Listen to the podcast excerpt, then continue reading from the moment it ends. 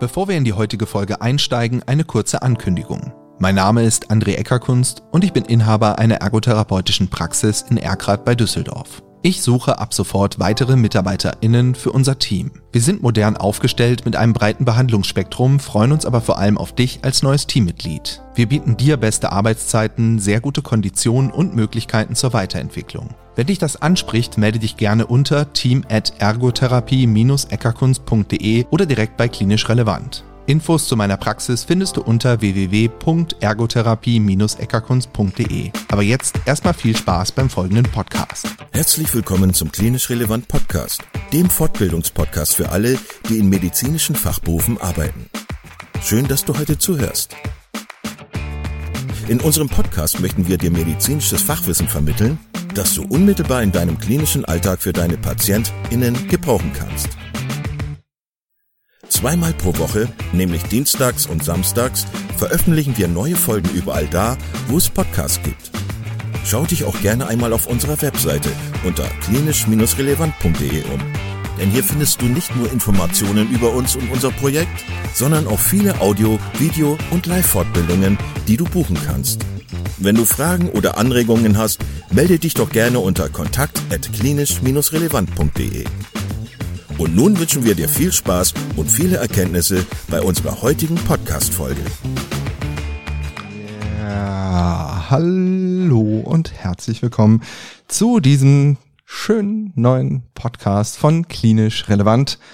Mein Name ist André und neben mir sitzt mein geschätzter Kollege Simon König. Einen wunderschönen guten Tag. Und heute sind wir äh, in unserem Lehrauftrag von klinisch relevant unterwegs. Das heißt, es wird eine kurze, knackige, lehrreiche Sendung zum Thema COPM in Mental Health.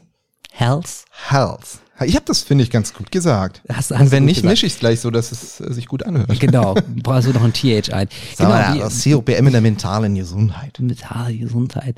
Da habe ich eine Genau, interessante Studie wir- gelesen, habe ich da. Ne? Hast du eine äh, interessante Studie drüber gelesen? interessante Studie. Ähm, der Autor der Studie ist anwesend. Es ist eine meiner Studienarbeiten, die ich im Rahmen meines Masterstudiengangs äh, erstellen musste. Und die Aufgabe hinten dran war die Erstellung einer quantitativen Studie.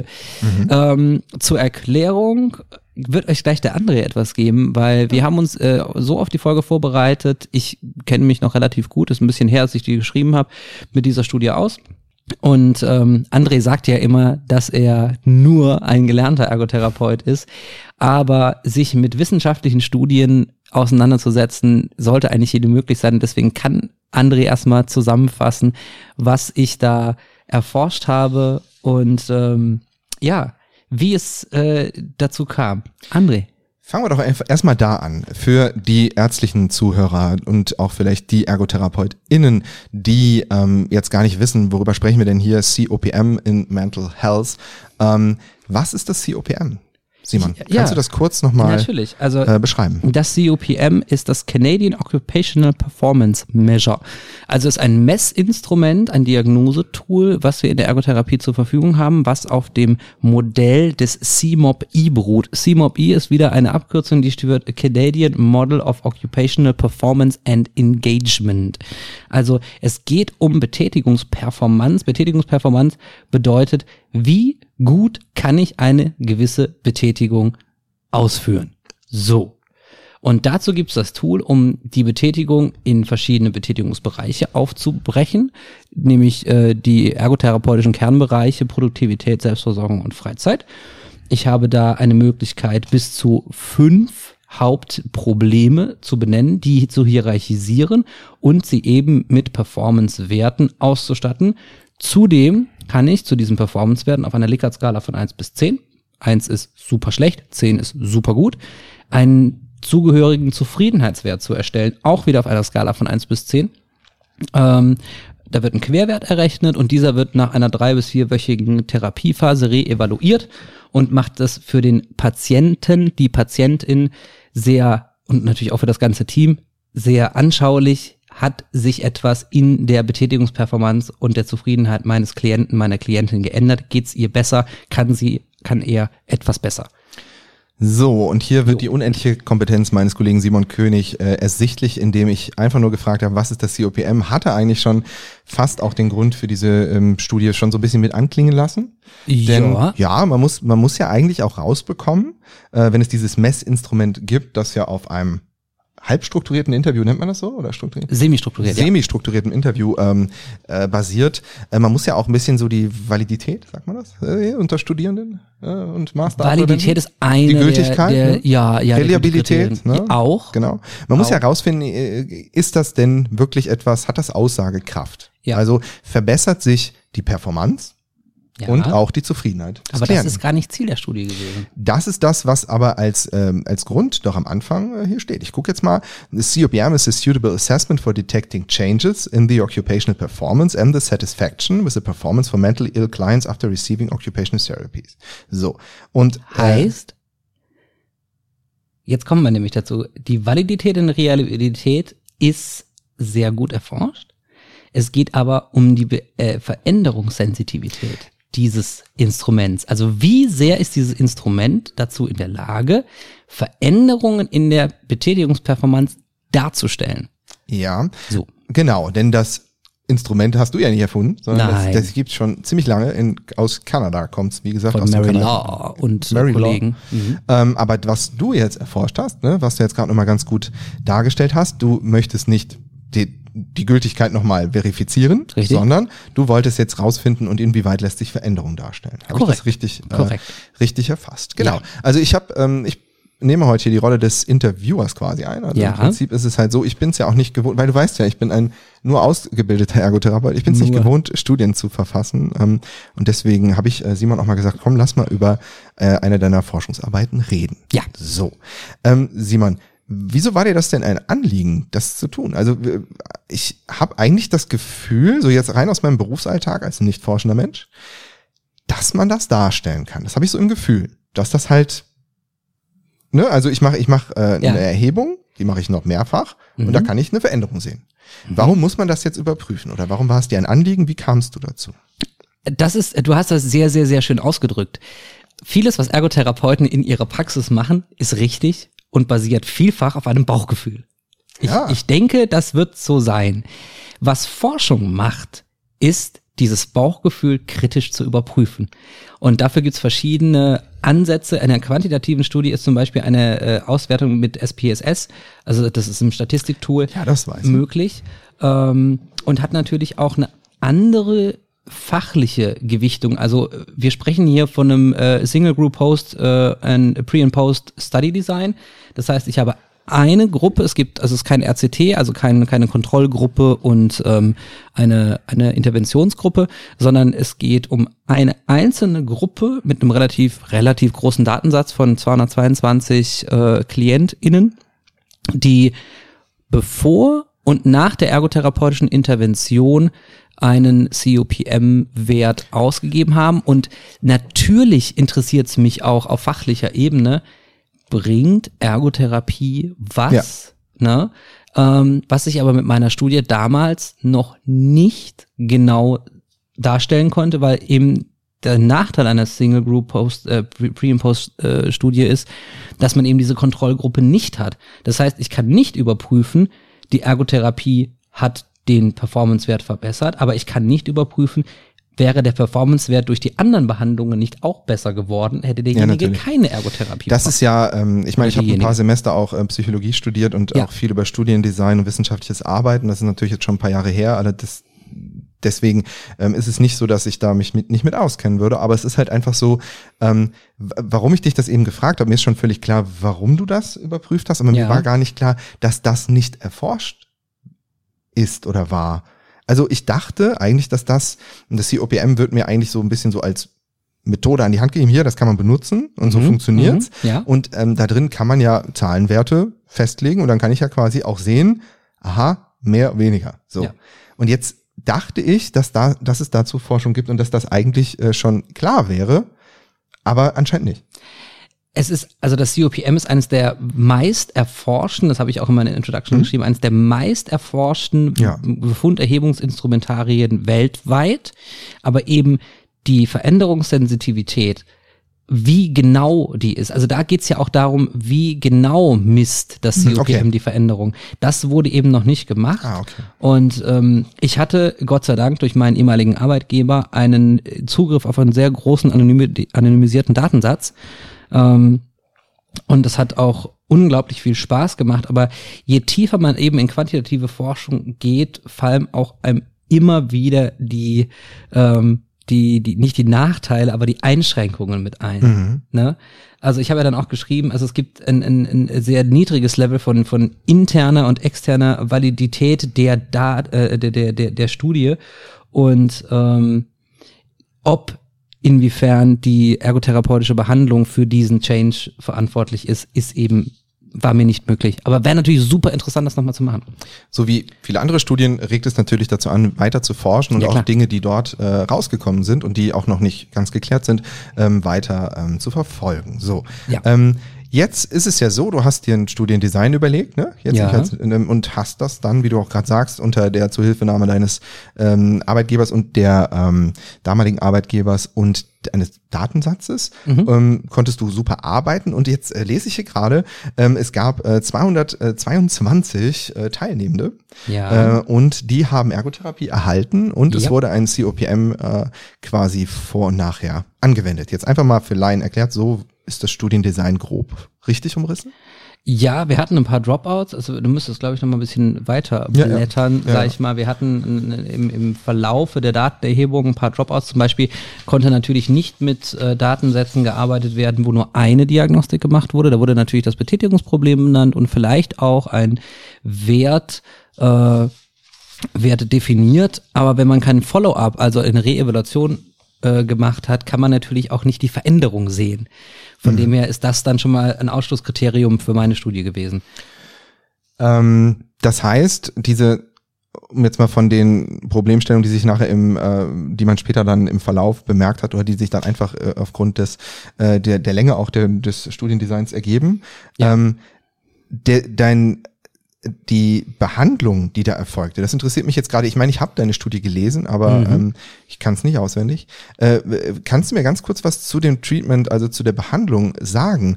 Die war, war die dann standardisiert möglich? Also kann man das dann vergleichen? Also ist das überhaupt notwendig? Nein. Und das ist gar nicht notwendig Mhm. gewesen, weil es war notwendig, dass mit dem standardisierten Assessment und diesem semi-strukturierten Interview die Betätigungsprobleme abgefragt, hierarchisi hierarchisiert wurden und bewertet. Ja. Welche Betätigungsprobleme das sind, ist völlig irrelevant. Aber da wir ja auch schon oft über Ergotherapie gesprochen haben, natürlich in verschiedensten Podcasts, Ja. ähm, ist es ja schon so, dass man nicht sagen kann, Ergotherapie ist Ergotherapie. Korrekt? Also, wenn du zur Ergotherapie gehst mit deinem Betätigungsproblem, wirst du andere Ergotherapie, ergotherapeutische Behandlungsmethoden äh, erfahren wie ich. Ja. Ne? So. Und wir, wir beide haben jetzt auch vielleicht eine unterschiedliche Diagnose, ne? Du hast Depression und ich Schizophrenie, ist ja, Ja, ja. Und ähm, wir beide erhalten sehr, sehr unterschiedliche Behandlungen. So, das ist aber Ja. in deinem Studiendesign irrelevant, Korrekt. weil es ja nicht darum geht, inwieweit dieses Treatment wirksam war, Und auch da wäre es erstmal zweitrangig, ja? sondern es geht nur um die Veränderung. Korrekt. Allerdings ist es ja so, wenn jetzt jemand eine sehr, sehr gute Behandlung erfahren hat, aufgrund des Ja. Faktors sehr gut ausgebildeter Therapeutin ähm, und äh, super gut ausgesuchte Behandlungsmethode mit Ja. einem richtigen Fokus, Ja. dann müsste die Veränderung ja bei dem einen größer sein als bei dem anderen. Ich frage jetzt wirklich mal ganz doof äh, zwischen Ist- den Zeilen. Ist eine super spannende Frage. Inwieweit ist das alles? Also ich frage mich das jetzt wirklich, weil ich habe halt so eine Studie noch nie verfasst. Ich würde mich halt fragen, wie kriege ich das alles beisammen, dass das Vergleich beziehungsweise auch wirklich gültig ist nachher. Also wenn wir jetzt, wir, wir gehen weiterhin aus, dass das COPM das Instrumentarium unserer Wahl ist, dann müsste man, dann könnte man zum Beispiel sagen, man braucht auf jeden Fall eine Intervention und Kontrollgruppe. Ne, dann, das heißt, man macht ein RCT-Design, am besten noch doppelt verblindet. Das heißt, äh, na gut, doppelt verblindet wird ein bisschen schwierig, weil da müssten auch die Probanden nicht wissen, ob sie äh, eine Behandlung bekommen haben oder nicht. Das funktioniert nicht, aber einfach verblindet würde funktionieren. Ähm, dass zum Beispiel der, der äh, Auswertende der, des Datensatzes nicht weiß, ob oder ob nicht Ergotherapie äh, verabreicht wurde, in Anführungszeichen. Ähm, und ob es dann trotzdem zu einem signifikanten, äh, ähm, einem statistisch signifikanten Unterschied kommt. Also das ist ja auch noch eine meiner Ergebnisse, dass äh, bei, was habe ich denn, wie viel waren es denn? Wo, welche Seite möchtest du denn? Guck mal hier, da. 222. Meinst du Äh, das? Äh, Was, was brauchst du? Du genau, brauchst du nein, nein, das ist ein statistischen, äh, eine statistische signifi- signifikanten Unterschied von über 1,96. Es gibt solche Kernwerte, ne? Da. Und, genau, Ja, genau, genau. Und äh, mit dem P von, von unter 0,05, das ist natürlich super. Ähm, also das ist Kannst du mir nochmal sagen, was P ist? Das Streuung? Streuung was da so? Äh, Nee, P ist die, ich habe es später erklärt, mir fällt es gerade nicht mehr ein. Also Ja, das ist, P ist die Wahrscheinlichkeit, inwiefern bei einem anderen Ansatz, beziehungsweise mit, einem anderen Forschenden, diese Ergebnisse in der Statistik sich wiederholen lassen. Ah, ja, stimmt. Ich So. erinnere mich. Äh, boah, Mann, Und das alles, so was unter her. eins ist, ist, ist höchstwahrscheinlich, dass es wieder so kommt. Also von dem her haben wir einen Z-Wert von über 1,96, also von der Veränderung super. Ähm, und auch mit einem 0,05er Wert. Also da wird es schon sehr mathematisch. Ja, nee, finde ich gut. ne? Das ist, äh, also ich finde halt, ähm, das ist ja notwendig. Wir müssen es ja irgendwie Ja. darstellen und auch sonst, sonst kann man mit anderen Wissenschaften ja nicht mitteilen. Das ist ja auch Genau. ein Problem, was Psycho, äh, die Psychologie Und auch, was äh, ich quasi noch dazu entwickelt habe, ist ein äh, Wert für die klinische Relevanz. Klinisch relevant. Ne? Ja, ja, wir es, es ist tatsächlich, es gibt keinen festgelegten Wert, aber es gibt ungefähre Ansatzwerte der klinischen Relevanz Mhm. von Messwerten. Also äh, ab wann ist ein Messwert, ist eine Veränderung nach einer Behandlung klinisch relevant? Und das waren so meine Hauptpunkte. Ist es statistisch signifikant? Also ist der Unterschied erkennbar in dieser Likert-Skala von 1 bis 10? Ja. Und ist dieser klinisch relevant? Und das ist so ein sogenannter MCID-Wert ausgeschrieben, weiß ich es jetzt nicht mehr, der muss äh, gleich oder größer 0,5 sein na, von der Standardabweichung. Wir gehen schon sehr, sehr ins Detail. Ähm, aber um auf deine Grundfrage zurückzukommen, wenn ich rausfinden möchte, ob die Behandlung und welche Behandlung für eine signifikante Verbesserung der Performance und der zugehörigen Zufriedenheitswerte sorgt, muss ich zwei Gruppen haben. Eine, die genau diese Behandlung bekommt. Und da ist es natürlich auch auszudifferenzieren, ist diese Behandlung Ergotherapie mit dem Ziel des Betätigungsproblems oder ist es zum Beispiel eine soziale Kompetenz. sensorische Integrationstherapie. Sensorische Integration ist es, äh, ich, ich bin ja immer so ein Psychiatriekind, ne? Das heißt, Ja. ich, ich gehe dann, ist es, ist es eine, eine, eine, eine, Alltagsgruppe, Ressourcengruppe, wie auch Ja. immer. Ähm, aber dass ich denen diese Behandlung und nur diese ergotherapeutische Behandlung zur Verfügung stelle und den anderen eben nicht. Und dann könnte ich eine dritte Kontrollgruppe machen, wo ich eine freie Interventionswahl habe. So, Ja. das heißt, da könnte ich dann auch nochmal gucken. Aber das sind halt Größen, die, da, da reichen 222 nicht aus.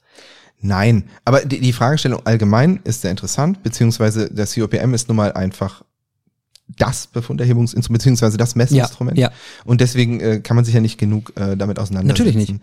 Ähm, es ist nur, worauf ich hinaus will, wenn wir jetzt ja einfach nur mal zwischen, so noch so ein bisschen neben deiner äh, Studie über Dinge sprechen, einfach über Studiendesign und über ähm, Ja. Gültigkeit in dem Fall wahrscheinlich. Ne? Wenn Ja. ich, jetzt, ich muss mal ein bisschen überlegen, ob das stimmt.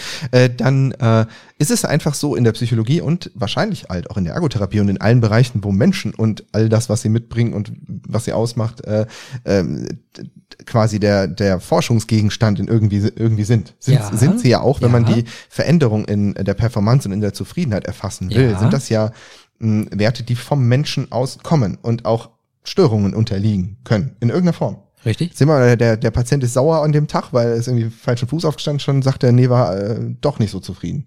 Könnte sein, ist übertrieben vielleicht, aber es geht. Es gibt Wäre- Störungen. Genau, wäre aber eine Möglichkeit, die auch natürlich im Studiendesign als solche zu benennen. Oder er sagt, ich möchte keine Reevaluation. Ist Ja. mir egal, geh Aber, weg. aber was ich damit sagen will, es ist einfach in unserem Bereich nicht einfach, Studien quasi so in dieser Form ähm, vernünftig zu konstruieren, glaube ich. Das ist doch in keinem medizinischen Bereich. Nicht in, ja genau, und medizinisch weiß ich nicht, aber in allem, was mit dem sozialpsychiatrischen Bereich zu tun hat, aber alles, was finde ich mit dem Aber nicht so, sonst mit der Blackbox Gehirn zu tun hat. Ja, Ja, aber wäre doch die Psychologie und die Psychotherapie nicht so gut erforscht. nein, aber ich, ich finde das deswegen so interessant. Ich habe mich da sehr viel mit beschäftigt, als Ja. es damals in, um wissenschaftliches Arbeiten in der Psychologie ging. Ja. All diese, äh, die Geschichte auch der Psychologie Ja, und wie ja, sie sich entwickelt hat von ja, der Traumdeutung hin zu ähm, der Verhaltensforschung und Ja. zu dem Ja. äh, Pavlovschen Hund, was auch immer. Ähm, ich und äh, was, ne, die Katzen in Kartons, was da alles so gibt. Ich bin ja jetzt gerade auch überfragt, aber ja, also das finde ich cool und Ja. interessant. Und wenn ich dann sowas wie deine Studie lese, und ich bin ja jetzt hier nicht der Fachmann dafür,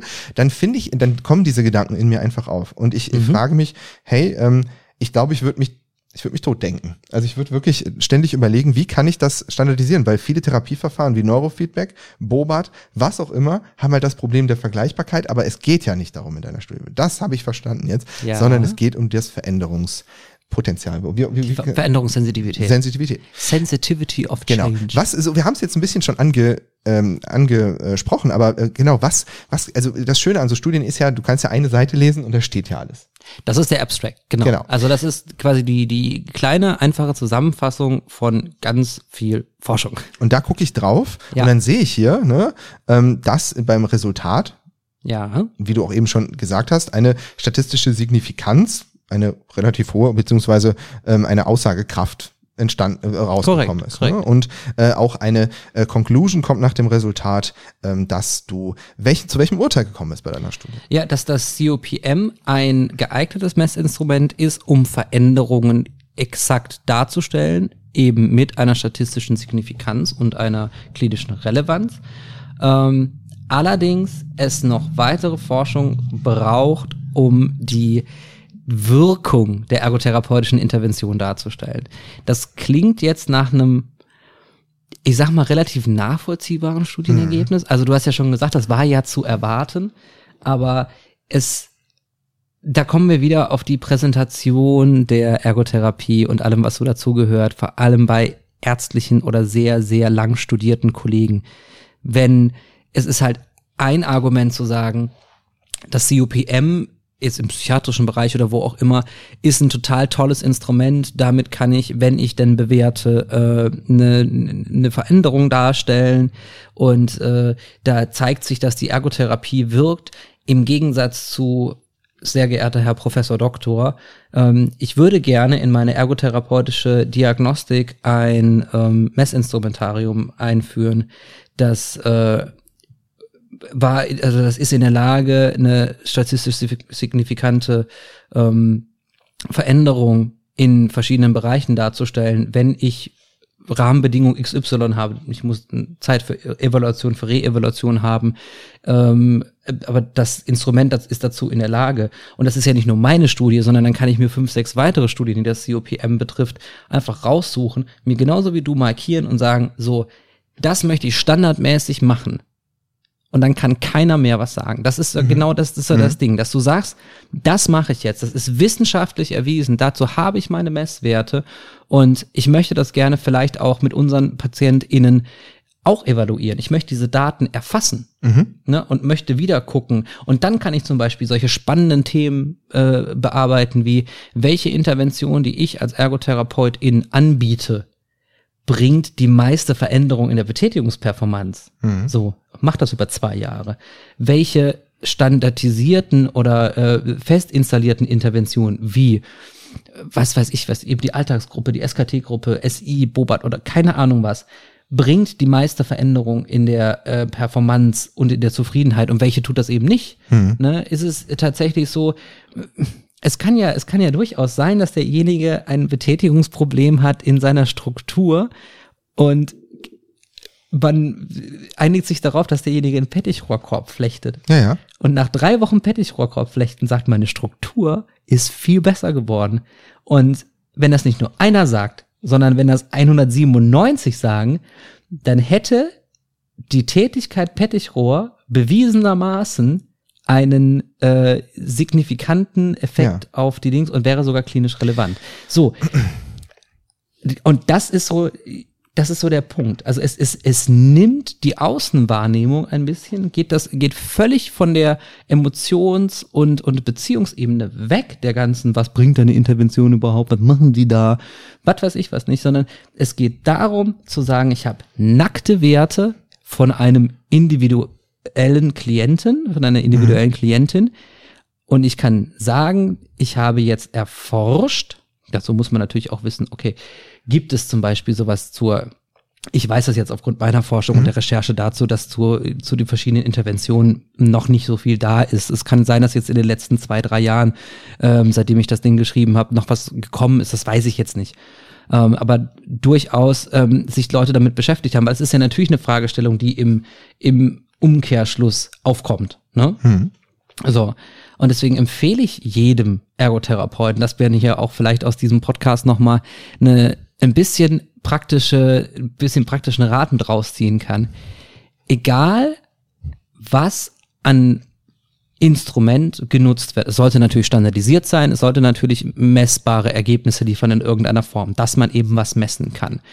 Ähm, sich damit auseinanderzusetzen, das eventuell in seine Praxis einzusetzen, dann Evidence-Based Practice. Was gibt es zum Beispiel zu meiner Intervention, die ich anbiete, schon an Forschung? Ne, gibt's da was? Es gibt verschiedene Arbeitgeber, die haben Zugang zu äh, Literatur, die haben Zugang zu ähm, verschiedenen Studien, verschiedenen Fachzeitschriften ja. und so weiter und so fort.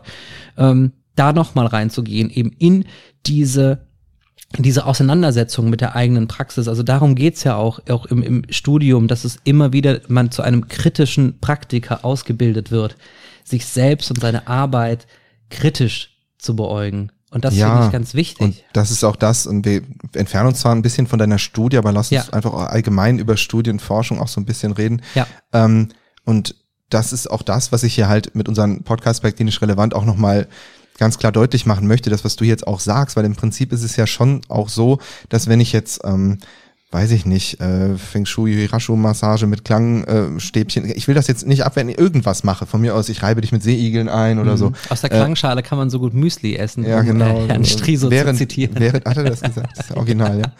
Ähm, dann ist es ja schon so, dass ich auch mit einem Befunderhebungsinstrument beziehungsweise mit einer Messskala wie dem äh, COPM mit den Skalen, mit der Skala von eins bis zehn der ja.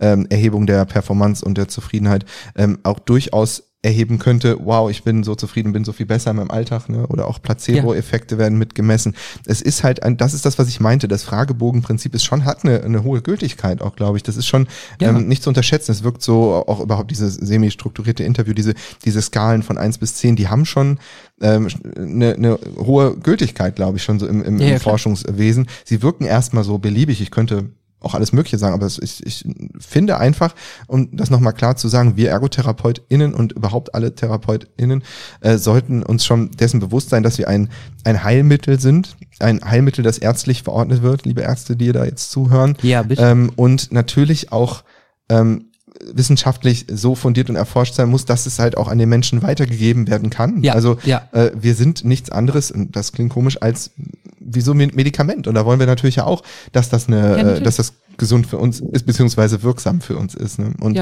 das müssen wir als Profession halt auch sein. Und deswegen ist es halt so wichtig und gut, dass äh, Menschen wie Herr König ja auch sich ähm, und viele andere tausende Menschen, der Ergotherapeutin auf dieser Herr Welt, sich mit dem COPM, habe ich falsch gesagt? Nee, du hast Herr König zu mir Ja, ja, klar, sich äh, damit beschäftigen mit ja, dem COPM. Ja. Und ich finde einfach, äh, dass ähm, so etwas wie das COPM äh, etwas, was Betätigungsperformance erhebt, also quasi etwas sehr ergotherapeutisches und die Zufriedenheit sollte Teil jeder ergotherapeutischen Befunderhebung sein, sei es im orthopädischen, geriatrischen, äh, pädiatrischen oder neurologischen Bereich. Und das, glaube ich, wird nicht immer unbedingt so durchgeführt und auch ich muss auf meine Hände klopfen. Ja, und ich sag mal, jetzt gerade im, im, wenn du den orthopädischen Bereich ansprichst, ja. da ist es ja noch naheliegendster, dass man quasi, also ne, sei es eine Gelenkfunktion nach ja. äh, äh, Apoplex, also ich bin ja. ja. kein, ich bin ja kein neurologischer Ergo, ich kann ja auch jetzt vor mich hin oder. Du bist jetzt auch von Orthopädie, Orthopädie zu Neurologie, Neurologie ne, ja genau, oder nach nach einem Aber schlimmen Trümmerbruch im Knie, keine Ahnung, weil dann kann ich das für 20 ja. Grad, dann messe ich das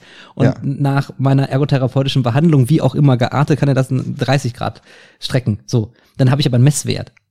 Verstehst du? Und es gibt, es gibt so viele Messinstrumentarien und die gibt's halt eben auch für dieses unglaublich komplizierte Konglomerat Betätigung.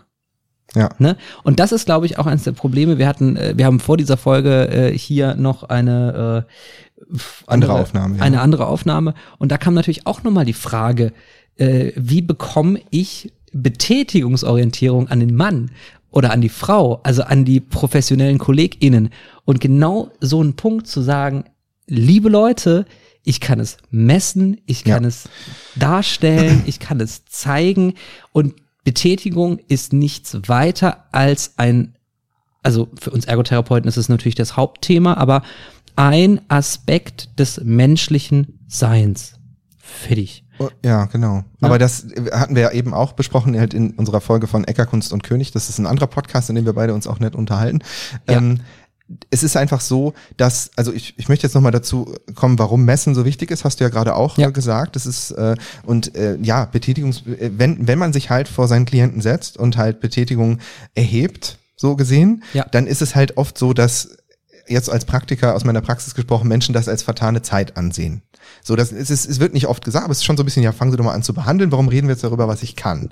So, das Ja. ist so, aber wenn man es halt und darum geht's ja auch in deiner Studie, vorher und nachher erhebt und eine, ähm, einen Unterschied feststellen kann, der auch Ja. die Motivation erhöht, dem Arzt zeigen kann, es hat sich was verändert, es hat sich was verbessert, dem Patienten es nochmal bewusst macht, einfach, da hat sich was bei mir verändert, ist das einfach ein wichtiger Teil der Behandlung, den Mhm. wir durchsetzen müssen.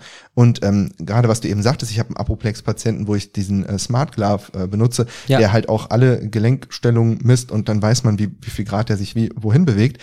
Da muss ich jetzt auch mal sagen, da habe ich jetzt kein COPM vorher gemacht. Ich habe zwar ein Interview geführt, was ist die Ja. Alltagsproblematik, aber dann irgendwann hängen wir dann wieder auf der funktionellen Ebene rum. Ähm, wo ich sagen muss, das ist aber für diesen Patienten gerade unglaublich wichtig, aber von mir ergotherapeutisch eigentlich ähm, ja ni- nicht komplett konsequent und finde ich Ja. total gut und wichtig.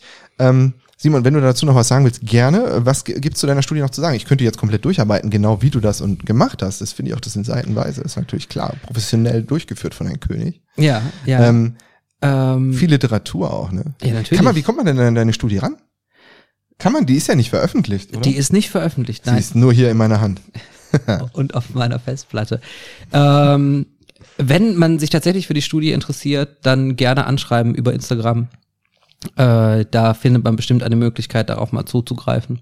Auch auf andere Studien. Wer sich für zum Beispiel die äh, Professional Reasoning im forensischen Bereich interessiert, äh, dazu gibt es was. Es gibt noch oh, Oh, ganz viel noch. Also einfach mal anschreiben zu verschiedenen Themen.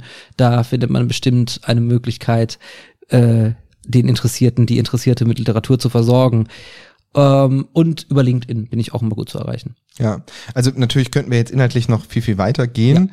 Ähm, da gibt es sicherlich auch viel Interessantes so zu sagen. Gibt es denn noch was, wo du sagst, ey, darüber müssen wir noch sprechen? Oder, oder denkst du, hey, das, das, äh, äh, wie nennt sich das nochmal auf der ersten Seite, das Abstract? Der, Ja. äh, das langt erstmal so zumindest, dass man, das ist ja dafür da, um Überblick über die Studie zu bekommen und dann kann man sie ja näher nochmal erforschen. Also im Prinzip haben wir jetzt gerade ein Abstract gemacht, Mhm. ne, ein verbales Ja. ähm, sind nur leicht in die Details gegangen und haben auch allgemein über Studiendesign und äh, die Hürden äh, geredet und Ja, über ja. das, was wird eigentlich getestet, wie das äh, fest, also das auch für mich jetzt gerade teilweise gar nicht so ganz klar war, was wurde hier getestet, Mhm, weil mhm. ich anscheinend nicht so gut Englisch kann. ähm, Nein, aber es passt auch. nee, aber das äh, gibt's da was, was wir, was wir unbedingt noch besprechen müssen? Ist Mhm. einer von den 222 Klienten äh, irgendwie noch auffällig gewesen? Nein, Spaß. Nee. Ähm, also das, was ich vorhin schon gesagt habe, ist einfach ein, ein, ein großer Punkt, dass vieles, was für uns als ErgotherapeutInnen selbstverständlich ist, zum Beispiel die klinische Relevanz von verschiedenen Messwerten oder von verschiedenen Interventionen, äh, die, die Veränderungen und so weiter, dass es dafür tatsächlich Werte gibt. Es gibt Messgrößen und es gibt tatsächlich Zahlen von 0 bis 10, die etwas ausdrücken, was für uns eigentlich schon klar ist, was es aber allen angrenzenden Professionen und uns selber auch nochmal beweist. Und das ist das Schöne an Forschung. Forschung beweist entweder eine vorangenommene Hypothese oder beweist ein, äh, ein Konstrukt, eine Fragestellung oder also entweder wird sie verifiziert oder falsifiziert, die, die Fragestellung. Ne? Und das, das finde ich hochspannend an Forschung, dass ich mit Forschung in der Ergotherapie in der Lage bin, etwas zu verifizieren und das wissenschaftlich darzustellen. Es hat einen ganz, ganz anderen Stellenwert als ein Bauchgefühl der richtig gewählten Therapieintervention.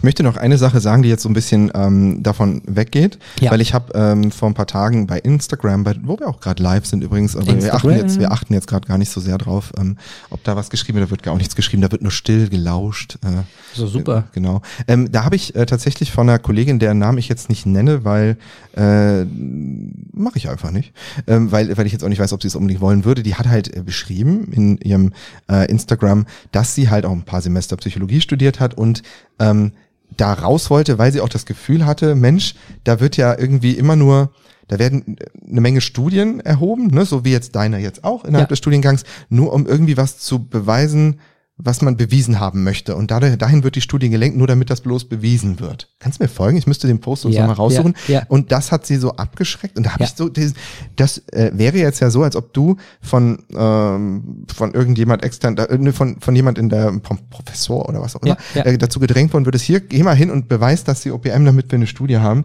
damit der der klar ist, dass die Sensibilität Sensitivität in der Veränderung, die Veränderungssensitivität äh, auch gegeben ist. Ja. Ähm, ich bin kein Student in dem Sinne, dass ich das verstehen kann. Ich habe nicht so das Gefühl, dass das das ist was. Ich Es gibt- gibt such, ich suche gerade den Latein, Hm. den, den Lateinspruch dazu. Äh, verita et irgendwas. Was zu beweisen wäre. Mhm. So. Das ist ja die Grundannahme jeder Forschung. Ja. Ist ja immer, ich habe eine Vermutung, ich äh, interessiere mich für ein Thema, ich weiß aber gar nicht, ob und inwiefern das so stimmt. Und dafür gibt es verschiedene Methoden herauszufinden, ob das so stimmt. Ne? Also, und das ist, das ist halt auch so der, der Punkt. Und Forschung ist halt auch immer kritisch. Ne? Also hinter jedem Forschungsergebnis muss in einer gut ausformulierten Forschungsarbeit stehen, das sind meine Einschränkungen genau dieser Arbeit. Wenn das nicht drin steht, ist die Arbeit für meiner Meinung nach schon nicht so glaubwürdig, weil es gibt keine Arbeit, die keine Einschränkungen hat. Ne? Ja, also ich finde, ich, ich will noch mal, ich habe das gerade rausgesucht, ne? Ja. also das, was ich da eben gelesen habe, ähm, weil ich finde, das passt noch so abschließend zu dem überhaupt, dass wir über das Thema Studien reden, ähm, wo halt die äh, besprechende Person, ähm, mir bekannt und sympathisch und alles toll und gut, aber halt sehr kritisch sich geäußert hat, äh, sie halt sagt so, ich habe äh, so und so lang äh, Studien, Experimente, was auch ich, daran teilgenommen, Folien, was auch immer, äh, äh, erstellt. Was habe ich daraus gelernt? Vertraue keiner Studie, die du nicht selbst gefälscht hast. Jeder Magier hält sich an das ungeschriebene Gesetz, keinen Trick zu verraten. Ich breche jetzt das ungeschriebene Gesetz der PsychologInnen, sprich niemals über das, was hinter den Kulissen abgeht. Was treiben Forscherinnen im Großen und Ganzen dafür sorgen, dass ihre Experimente, die Studie, ihre vorherige Theorie bestätigt. Und wenn das nicht der Fall ist, dann wird eben ein anderer Rechenweg genutzt, der zu einem besseren Ergebnis führt oder das vorhandene Ergebnis einfach völlig anders auslegt. Ich bekenne mich schuldig, auch ich habe das mehrfach getan, also nicht ich. Ähm, Ja. Kennst du diese, die, kennst du das? Also ist das wirklich, also ist das, also ich habe auch ein paar Semester Psychologie studiert, allerdings im Fernstudium, da war niemand, der, ich habe ja auch noch nicht geforscht. Ähm, Also es kommt bei der Studienerstellung kommt es jetzt gehe ich mal weg von der quantitativen Studie, kommt es auf die Fragestellung an. Ne?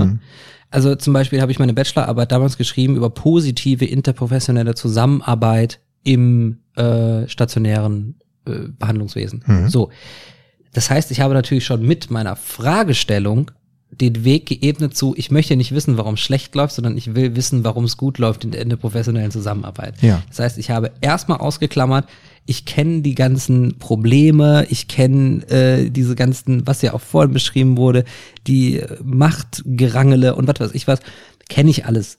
Ne? Aber es geht mir darum, ich möchte gerne wissen, warum es positiv funktioniert. Das heißt, da habe ich mich schon mal auf einen Weg eingeschossen. Dann haben wir einen Vorfragebogen rausgeschickt, wo in, in dem die möglichen Probanden reinschreiben konnten, das ist unser Team, das sind Teammitglieder. Also es ging auch gar nicht darum, dass wir nur Ergotherapeuten interviewen, sondern angrenzende und Ergotherapeuten innen. Ähm, und das ausgefüllt werden sollte. Äh, und wir dann eine Vorselektion dieser zu befragenden Gruppen gemacht haben. Das heißt, da ist schon wieder eine Selektion passiert. Ja. Und äh, wir haben natürlich auch unsere eigene Einstellung dazu und Ja. wissen ja anhand schon von. Und das musst du natürlich in der Studie auch belegen. ja, So, aber aber, wenn du jetzt äh, wie die betreffende Person schreibst, dann wird halt ein anderes, also da geht's ja um quantitative Studien. D jeder, der sieht, dass dieser Rechenweg nicht stimmt, kann diese Studie auch anfechten. Ja, Und ja, natürlich ist es in einer, ich sag mal, in einer, in einer, ich habe selber noch nicht Psychologie studiert. Ja, ja, klar. Aber wenn ich quasi einen Rechenweg genommen hätte, um meine Studienergebnisse zu verfälschen, dann wäre spätestens mein Supervisor zu mir hingekommen und hätte gesagt, pass mal auf, Simon, das kannst du so machen, aber dann ist halt scheiße. Ne? Das reißt das, und wenn du etwas veröffentlichen willst, dann wird das ja nochmal peer-reviewed. Also im Prinzip hängt es ja auch an der forschenden Gemeinschaft, an der Forschungsgemeinschaft auch weltweit, die Ja. die Studien durchliest, sich für diese interessiert und dann Natürlich. sie gegebenenfalls anfechtet oder in Frage stellt. Ja. Und äh, da hoffe ich halt, dass es in der Ergotherapie also dass das da einigermaßen rege ist, sodass halt auch Forschung Ja. immer wieder überprüft wird. Und ne? bevor du auch was veröffentlichen darfst, muss das ja, durch ein Gremium. Ja. Das ist ja nicht so, dass du sagst, ich schicke das jetzt an Verlag X. Ich fand nur diese verbitterte Einstellung zur Forschung interessant. Also ich würde halt, wenn ich das in meinem Studiengang Psychologie feststellen würde, nicht unbedingt zum Anlass dafür nehmen, dass das deswegen nichts für mich ist. Weil Ja. die Psychologie ist nun mal eine wichtige Bezugswissenschaft der Ergotherapie Natürlich. und gehört genauso gut erforscht wie ähm, diese ja, Profession an sich. So, und ich will nur sagen, die Person, die ist gerne dazu eingeladen, dieses Thema mit uns mal in einer Folge Eckerkunst und König vielleicht im Überraschungsanruf zu diskutieren. Das ist nämlich eine Rubrik, die wir in unserem Podcast Eckerkunst und König etabliert haben. Surprise Call. Der Ja. Surprise Call und äh, da kann man solche Themen, die man mitbringt, gerne mit uns diskutieren. Und da sind auch hier Ärzte und Zuhörer von Klinisch Relevant aufgerufen, wenn ihr Lust habt, ähm, auch mal in einem so einem Call, in so einem Telefonat, das ist sehr unkompliziert, wir rufen euch einfach an zu einer gegebenen Zeit, mit dabei zu sein, dann seid ihr auch herzlich eingeladen. Auch gerne mal hier bei Klinisch Relevant, da kann man sicherlich auch das ein oder andere Telefonat oder Interview mal führen. Aber ähm, wenn ihr mal so ein Kurzthema habt, wo ihr unsere Ja. Meinung zu wissen wollt oder auch mit uns drüber diskutieren wollt, freuen wir uns sehr. Ähm, Genau, das wäre jetzt eigentlich schon mal so ein bisschen das Thema äh, COPM in Mental Health. Beziehungsweise Studien in der Ergotherapie. Ja. Wer Fragen hat zum wissenschaftlichen Arbeiten in der Ergotherapie, wie funktioniert das? Was kann man da machen? Ja. Was kann man eventuell noch, äh, selbst ist man im Studium, man hat die eine oder andere Frage, bitte schreiben, wie gesagt, über die Kanäle LinkedIn, Instagram ähm, oder unter Kontakt at klinisch relevant. Ich denke, der Kai wird auch so freundlich sein, das weiterzuleiten.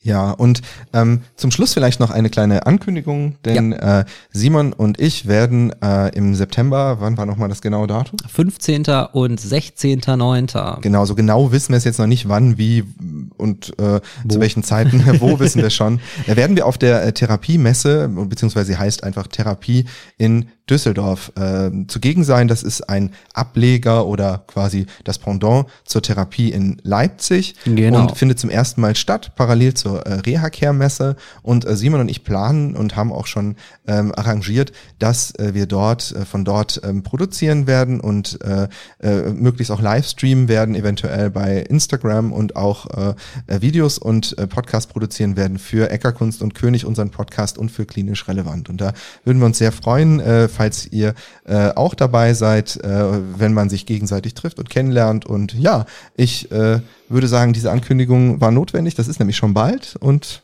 bin für meinen Teil heute mit diesem Thema fertig und freue mich sehr, dass ich so konstruktiv mit dir darüber diskutieren konnte und du jemanden, der nur eine Ausbildung gemacht hast, da so toll aufgeklärt hast. Ich bedanke mich für dein Interesse an der wissenschaftlichen Arbeit in Oh, der ja. Ergotherapie und auch euch fürs Zuhören und äh, sage bis spätestens zum nächsten Mal oder auf der Therapie in Düsseldorf. Ich dachte schon, jetzt sagt er Leipzig. Nein. Alles Gute. Tschüss. Vielen Dank, dass du Tschüss. heute wieder zugehört hast und unser Gast gewesen bist. Wir hoffen sehr, dass dir dieser Beitrag gefallen hat und du etwas für deinen klinischen Alltag mitnehmen konntest. Wenn dem so sein sollte, dann wie immer gerne der Aufruf, teile doch diesen Podcast mit deinen Kolleginnen und Kollegen, damit auch andere davon profitieren können. Und du darfst uns natürlich auch eine positive Bewertung bei Apple Podcasts hinterlassen. Wenn du mal Lust hast mitzumachen, denn wir verstehen uns ja als eine offene Fortbildungsplattform, dann bist du ganz herzlich eingeladen, dich zu melden unter kontakt.klinisch-relevant.de. Vielleicht gibt es ja ein Thema, das du ganz spannend findest und wo du dich besonders gut auskennst. Und dann würden wir sehr gerne mit dir sprechen. An dieser Stelle der Hinweis noch auf unsere Social Media Kanäle und unser Newsletter auf www.klinisch-relevant.de. Und es gibt wieder neue Kurse auf unserer Fortbildungsplattform. Das Ganze ist natürlich nicht nur für Ärzte, sondern auch für Physiotherapeuten, für Pflegende, Ergotherapeuten und für Logopäden konzipiert. Beachte auch, dass du einen 5-Euro-Gutschein bekommst, wenn du dich in unsere E-Mail-Liste für Newsletter einträgst. Dann kannst du mit diesem Gutschein in der Fortbildungsakademie einkaufen, denn da gibt es viele spannende Beiträge. Schau dich doch einfach mal dort um. Also, ich wünsche dir jetzt eine gute Zeit und freue mich schon, wenn du beim nächsten Mal wieder einschaltest. Pass auf dich auf, bleib gesund. Bis zum nächsten Mal. Ciao.